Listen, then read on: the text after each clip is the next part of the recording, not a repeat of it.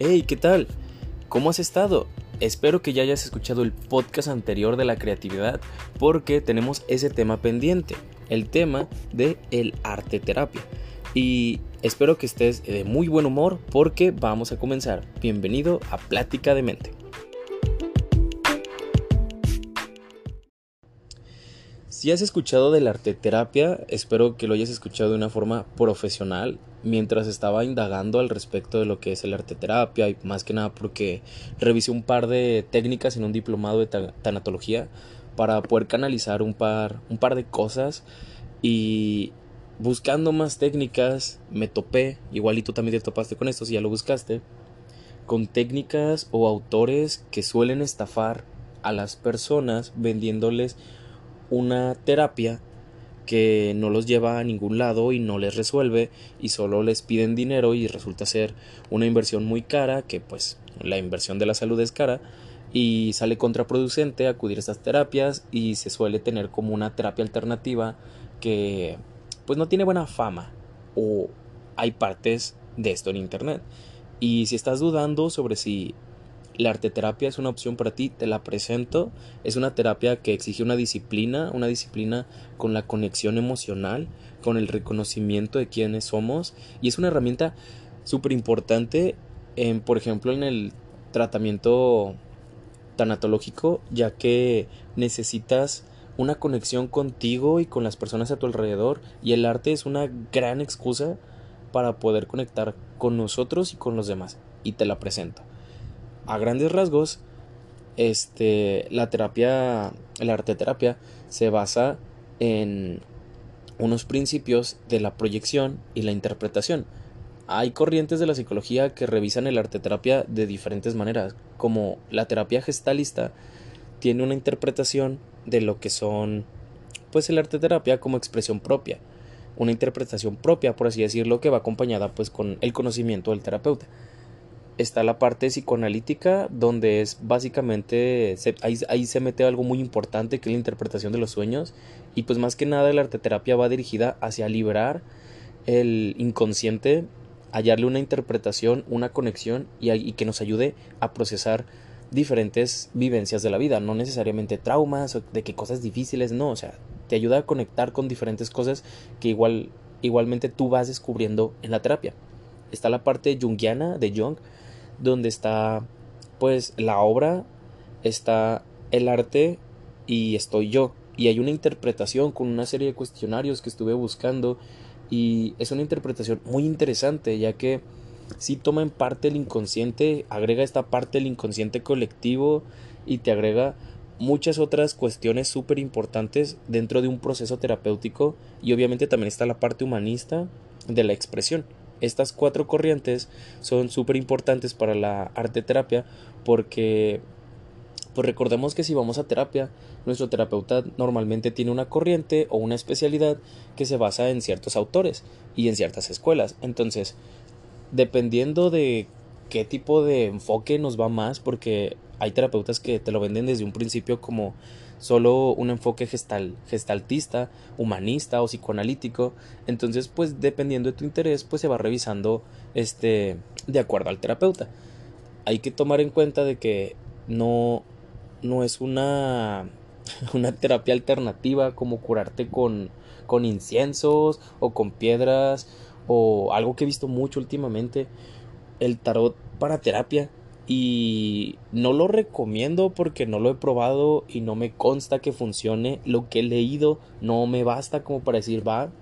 Es una alternativa que funciona y recordemos que pues básicamente estas teorías pues están probadas a lo largo de estudios, con tesis, con protocolos, con pruebas y así como la terapia junguiana existen materiales formales, bueno, ya preestablecidos de, de cuestionarios y formularios que van acorde al tipo de arte con la que te expresas y esto es parte de la arte terapia. Entonces, ¿para qué me serviría la arte terapia con estos tipos de enfoques? Más que nada, se puede medir la atención, la comunicación, el reconocimiento, se puede fortalecer también estos aspectos, incluyendo la creatividad.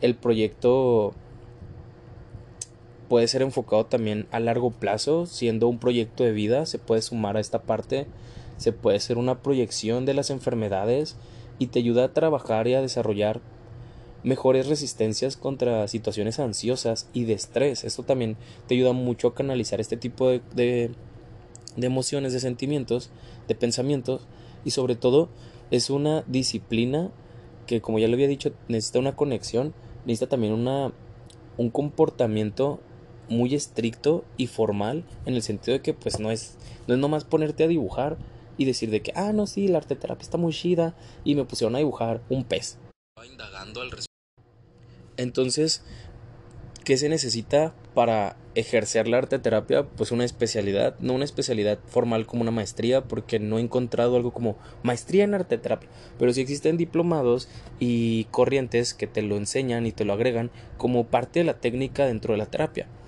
Si tú eres psicólogo, estudiante, terapeuta, licenciado simplemente en psicología o quieres la arte terapia para tu vida, te comento que sí debería de haber una guía especializada o, el, el, profesional debería decirte que sabes qué, si tengo este material, he tenido estas habilidades desarrolladas en un diplomado, en ciertas técnicas y tengo mis constancias que lo avalan porque no solo se trata de saber dibujar y decir, ah, no, si es que dibujaste a tu mamá porque pues tienes problemas con tu mamá. No va tanto de, esa, ese rollo. Sin embargo, este puede ser utilizada en la consulta diaria, en la terapia, como una actividad. Es muy diferente la actividad del dibujo como herramienta de canalización a la arte terapia. La arte terapia necesita varias sesiones de desarrollo enfocado a la actividad que se te puso en un principio, ya sea el desarrollo de un arte, pues puede ser cualquier tipo de, de bellarte, ya sea plástica, de pintura, de video, o sea, hay diferentes formas de poderlo expresar.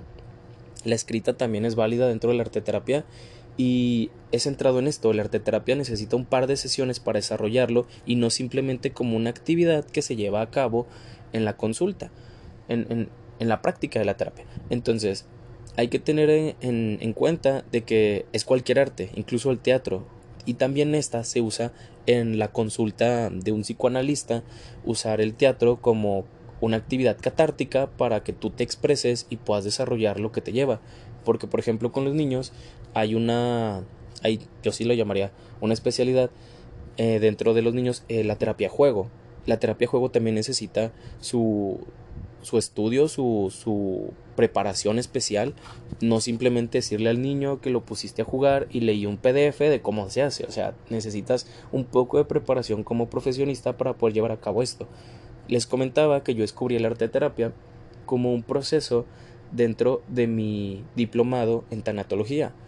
Y en este diplomado nos explicaron que pues parte de una despedida podría ser la carta, la carta de despedida, una un pequeño video catártico también de, de reflexión de cómo te sientes en ese momento y pues dependiendo de la situación porque va orientado hacia personas en enfermedades terminales si, si hay recuperación o no existe este, este antecedente del video donde se canalizaron ciertas emociones y se pudieron expresar de una manera correcta. No sé si me vas entendiendo, pero lo voy a volver a repetir. Normalmente necesitamos expresar para sanar muchas de las cosas que llevamos dentro. Grabar videos, escribir, pintar es muy beneficioso. Y el arte terapia es una corriente, es una disciplina que necesita un grado de estudio, bueno, un tiempo de estudio para poder perfeccionar el cómo aplicar y cómo revisar la expresión de esta arte. Entonces, como les comentaba en mi diplomado, una de las actividades que el profesor ejemplificó muy bien era de una paciente en etapa terminal de cáncer y dibujó un cuadro precioso que se lo dedicó a su familia. Fue una buena técnica de cierre, lo vio como técnica, pero el terapeuta que estaba trabajando con ella tenía tiempo practicando el arte terapia en su consulta este, privada y decidió usarlo como herramienta. Entonces mezcló el proceso que ya se tenía, le anexó la, la arte terapia como una habilidad, una herramienta para el proceso y sí, le dio continuidad a su, a su actividad de catarsis para poder desarrollar aún más. Y el paciente terminó mucho más fortalecido una vez terminado el proceso.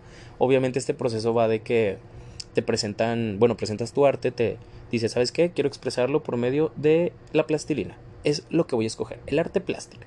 Entonces moldeó, hizo, deshizo y al final, cuando terminó y presenta su arte, el terapeuta le hace preguntas, lo guía explorando qué es lo que significa, van indagando ambos acerca de hacia dónde me lleva esta expresión, qué fue lo que siento, qué es lo que sentí y cómo puedo fortalecerme de las emociones que ya tuve. Y fue una actividad muy padre para el terapeuta que lo, que lo ejerció. Fue, fue uno de los alumnos de, del profesor y estaba muy sorprendido en cómo la paciente fue cada vez más asombrándose de lo que había hecho y lo pudo entender. Al final la, la familia se quedó con, con la pintura y con, con el arte plástica y fue algo muy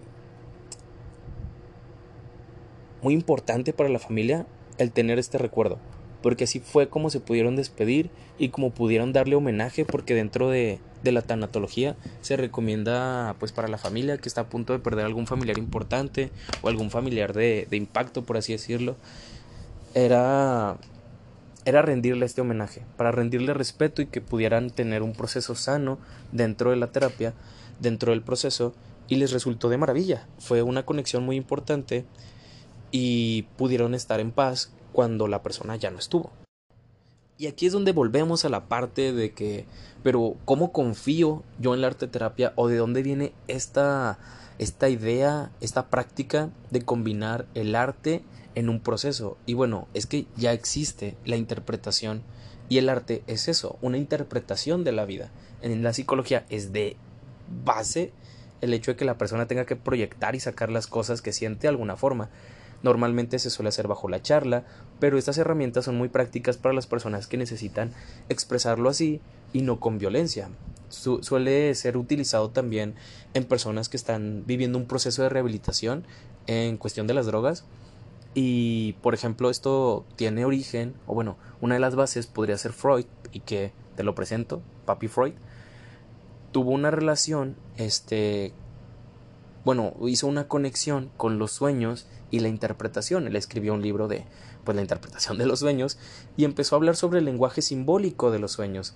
Entonces, las personas que, incursionaron en, el arte terapia tomaron esas interpretaciones en el medio artístico y fueron creando manuales porque obviamente hay interpretaciones generales, pero también hay interpretaciones personales.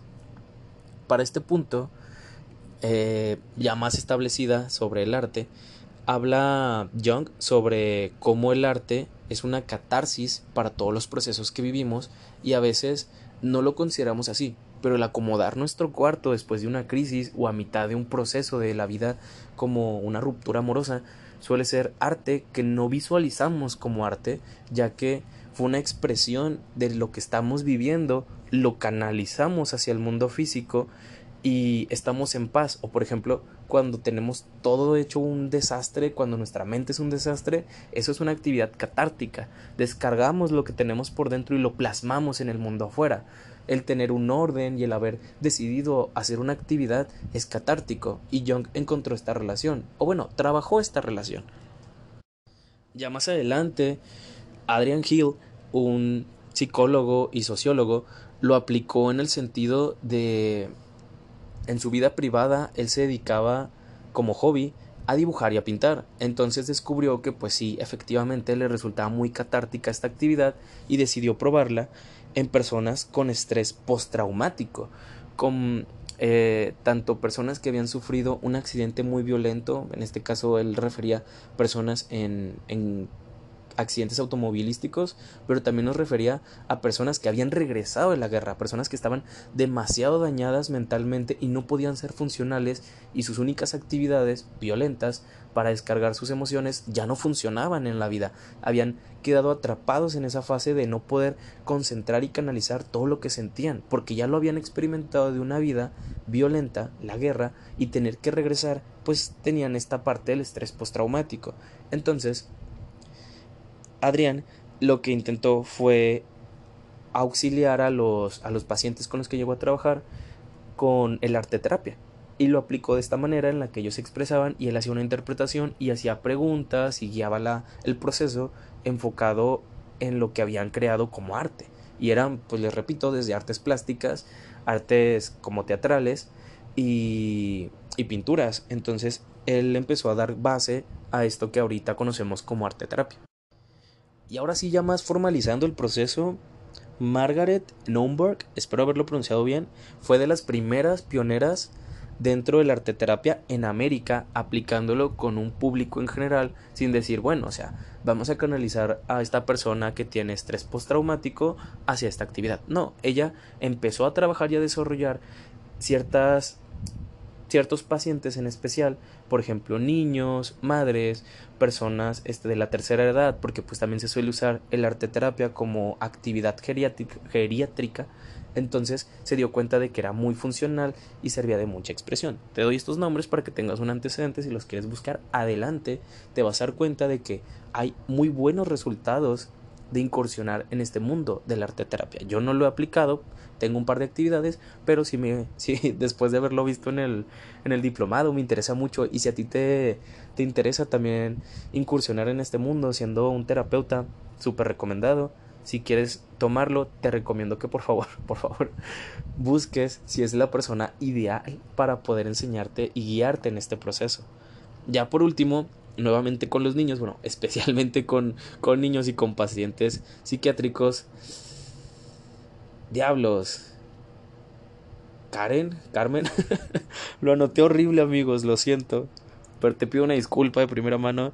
Otra persona llamada Carmen o Karen, este, indagó con niños y con pacientes psiquiátricos. Ay, es que escribo muy feo y no lo, no lo apunté bien. Les voy a dejar el, el dato en, en los en los comentarios del podcast, en, en, la descripción del podcast, porque sí, la verdad se me pasó a notarlo bien. Y esto ya son apuntes de rato y tenía que grabarlo. Entonces, esta otra psicóloga trabajó con niños y con este, personas psiquiátricas con las que pudo interpretar mejor el malestar o el síntoma que se tenía de primera mano. De, de, la mano se fue con ciertos manuales que ya existían como antecedente sobre la interpretación de dibujos como la figura humana. Y pues recordemos que son manuales ya formalizados y esta persona empezó a hacer del arte terapia una, una base para poder expresar el, el malestar del paciente y se fue mucho por esta parte de los pacientes psiquiátricos y de los niños para detonar el abuso para detectar si había violencia familiar, intrafamiliar, que se pudiera ver reflejada en, en, los dibujos, en el arte. Y sí, normalmente sus pacientes, las personas con las que trabajaba, solían expresar su arte de una forma muy violenta y agresiva, con trazos muy toscos, con pinturas muy neutrales en cuanto a negro, gris, blanco y rojo. Entonces, fue una forma en la que ella empezó a denotar ciertas características de, de esta práctica y lo empezaron a formalizar de ahí. Ya de ahí nos podemos ir con demasiados autores, pero te platico un poquito la base para que estés de qué informado hacia qué. Y esto te lo dejo más que nada como antecedente de que existe un paradigma real dentro del arte terapia. Y yo lo recomiendo mucho, digo mucho y yo lo recomiendo mucho porque todas esas actividades, como ya lo hablamos en el podcast anterior con Fernando, suelen ser un canalizador muy bueno de las emociones cuando tenemos demasiadas cosas guardadas. Te invito a, en la práctica privada de tu vida diaria, que agarres un cuadernito, un lápiz, hojas recicladas de preferencia, y sueltes trazos para que puedas sacar las emociones pesadas que tú tienes. No sé qué tan mal vengas del día, si ahorita tienes la oportunidad de hacerlo, adelante, te invito a hacer algo sano de ti y que lo puedas expresar. Yo en la a lo largo de la carrera tuve varias actividades como, bueno, dibujen lo primero que se les viene a la cabeza y ya empezamos a interpretar, a hacer actividades de que muy bonitas, muy de, de introyección y parte de lo que yo he revisado dentro de mis estudios es que nos funciona mucho para adolescentes si tienes algún este adolescente que va en terapia buscar alguna alternativa de arte terapia porque nos ayuda mucho a expresar todo lo que tenemos adentro. Y en la adolescencia cosa que es expresada cosa que es asimilada rápidamente porque estamos en un proceso de descubrir quiénes somos. Entonces es muy funcional para los adolescentes en desarrollo darles esta alternativa de exprésate sácalo hazlo. Y también se puede hacer con cosas tan pequeñas que no nos damos cuenta como el deporte que mi hijo, mi primo, mi sobrino, mi amigo practica fútbol y canaliza también sus emociones, pero obviamente hay que invitarlos y hacerles la aclaración de que hacer estas prácticas es muy funcional. Pero al detectar una actividad violenta, como los impulsos de querer romper todo, aventar, golpear, gritar, de una forma agresiva, ofensiva para los demás, es lo que no se debe de hacer. Es la parte insana de este proceso. Que por ejemplo, ya lo había dicho, la, la psicóloga que trabajó con pacientes psiquiátricos, Karen Carmen, este denotó mucho el hecho de que la expresión de estas de estas prácticas violentas y el no ponerles un límite o no detectarlas hace que se fomenten y se puedan volver a repetir y la repetición nos lleva a un punto en el que normalizamos este tipo de, de expresiones y, y, eso ya no está bien. Por ejemplo, si vas a expresar tu arte, asegúrate de hacerlo en un ambiente sano, seguro y que puedas controlar. No ir y pintar las calles de tu casa y que te puedan matar por eso, te puedan regañar, te puedan detener, etcétera, etcétera. No hay que buscar, no hay que buscar zonas de riesgo tampoco para querer expresar el arte, hay que hacerlo de la manera más sana posible y encontrar las posibilidades de podérselo expresar a los demás. Ahorita tenemos TikTok, Instagram, Facebook, de todo para poder mostrar lo que estamos haciendo y te invito a que lo hagas, a que lo compartas y no tengas miedo. Si tu arte se va a quedar contigo y se va a quedar guardado dentro de ti, en tu cuartito, en tu espacio seguro, también te invito a hacer eso. A que lo puedas mostrar ahí, a que lo puedas ver, a que lo exhibas, te lo exhibas, te lo eches en cara, que pudiste, que hiciste, porque esta parte de la arteterapia no va a personas que sean de que expertas en el arte. El, el terapeuta que va a guiar el proceso sí tiene que ser, pues, consciente del proceso, experto, no, no creo que existan expertos completos en el tema, pero tú me entiendes, expertos a la guía.